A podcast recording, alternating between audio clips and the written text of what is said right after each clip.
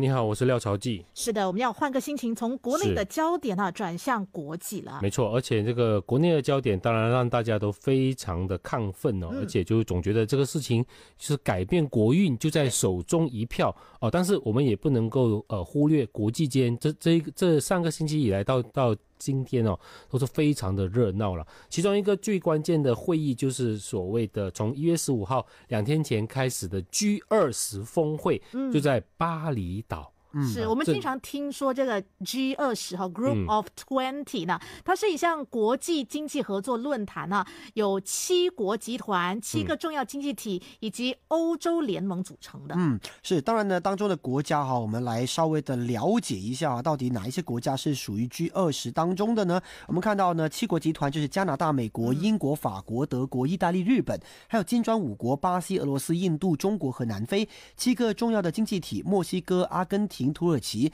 沙特阿拉伯、韩国、印尼和澳洲，还有呢欧盟啊组成的，所以呢基本上呢就是呃会由这些国家，还有呢国际货币基金组织跟呃世界银行在这个会议里面一起讨论关于国际间的经济合作。嗯，而且这二十个国家基本上就占了世界经济的总量的百分之八十以上，嗯，占国际贸易的百分之七十五，占世界人口的百分之六十了。所以在巴厘岛的这二十个大国以及这这些各大的就是国际组织的会合，会是一个非常重要的一个呃领袖级的会面，尤其这是在疫情爆发两三年以后第一次这些各国领导人聚集在一起，而且在印尼，这也对九 o V 而言是一个重要的外交大戏哦。而且我们有注意到，之前他差不多在三四月的时候就已经周游列国了哦，都是希望能够促成这一次在 G 二十的呃会议里面能够达到一些实际的成果，尤其他在之前就力促这个俄罗斯的这个泽伦。斯基，还有普京，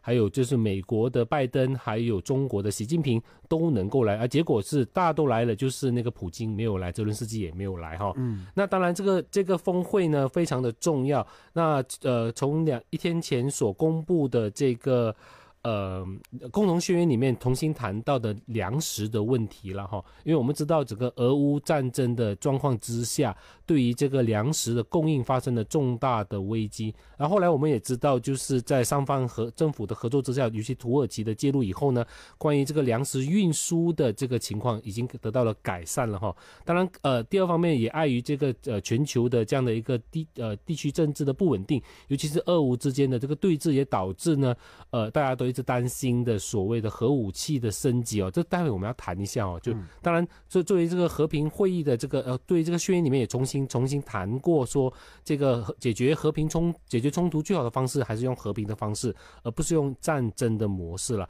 但是就在他开会的第一天哦，晚上的时候，俄国外长就突然间离开了。原来俄俄国普京没有来，但是他的外长来了。嗯，然后同一天的时候呢，就发生对于乌克兰的发电站的各种各样的大规模的轰。到，那当时的这个 G 二十呢，就赶快通过了一个所谓的共同的谴责声明哦，就是对于这个俄罗斯对呃的乌克兰的这个轰炸的行为，尤其在 G 二十的召开的时候呢，表示这个非常的遗憾和惋惜，并且要求这个呃莫斯科无条件的撤军，然后呢，呃，就是呢，就对于这个战争的局势呢，能够有遏制。但是我们有注意到这一次的这个十九国里面。因为二十国里面也包括俄罗斯，俄罗斯，俄罗斯不可能自己谴责自己，谴责自己嘛，对不对哈？那十九个里面包括中国，哎，这个情况就让我们重新揣测到，这个习近平连任以后，是不是中国对于这个俄罗斯入侵乌克兰的这个课题上呢，可能有发生一些些许的微弱的改变？因为之前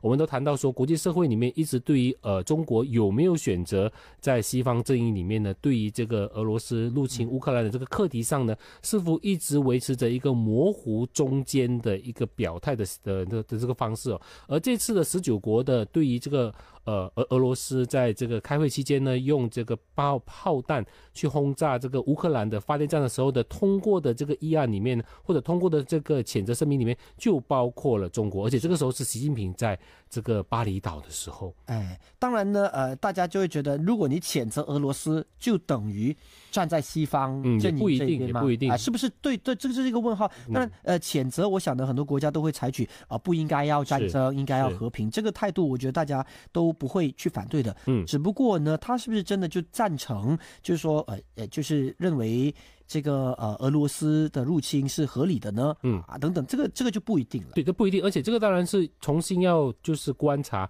之前是呃习近平还没有连任以前，等于是他连任还连任前还可能有一些担忧，所以整个外交姿态都是趋向于就是比较强硬的哦。如果如果大家有注意到的话，那习近平连任以后，各各方都在观观察这位呃第三度连任的，对不起，第二度连任的这个呃主席主呃国家。主席中国的这个实权领领领导人会不会在外交态度上有一些改变呢？所以这一次的这个，当然他这个他这个声明还没有那么的强烈，是代表惋惜，不过基本上还是对于这个。俄罗斯是有一定的谴责意义的，而这时候呢，中国似乎在这个问题上呢有了一些改变的了。是，而且比较起上一次联合多国大会的时候是不一样的。对，哎差别非常大，对，那个时候是中国是呃弃权弃权票。啊，就不同。对，而且更早以前，在这个冬奥的时候呢，中国和俄罗斯还签订了一个所谓的两国友好的这样的一个呃合约跟条约，谈到说两国之间的互动跟合作是无上限的，嗯，仿佛就是呃呃俄罗斯的核心盟友就是中国，可能这样的一个情况，随着俄乌战争的情况变得越来越特别，尤其待会我们要谈一谈这个导弹的问题呢，也可能引起了中国在这方面的一个迟疑。嗯嗯，没错。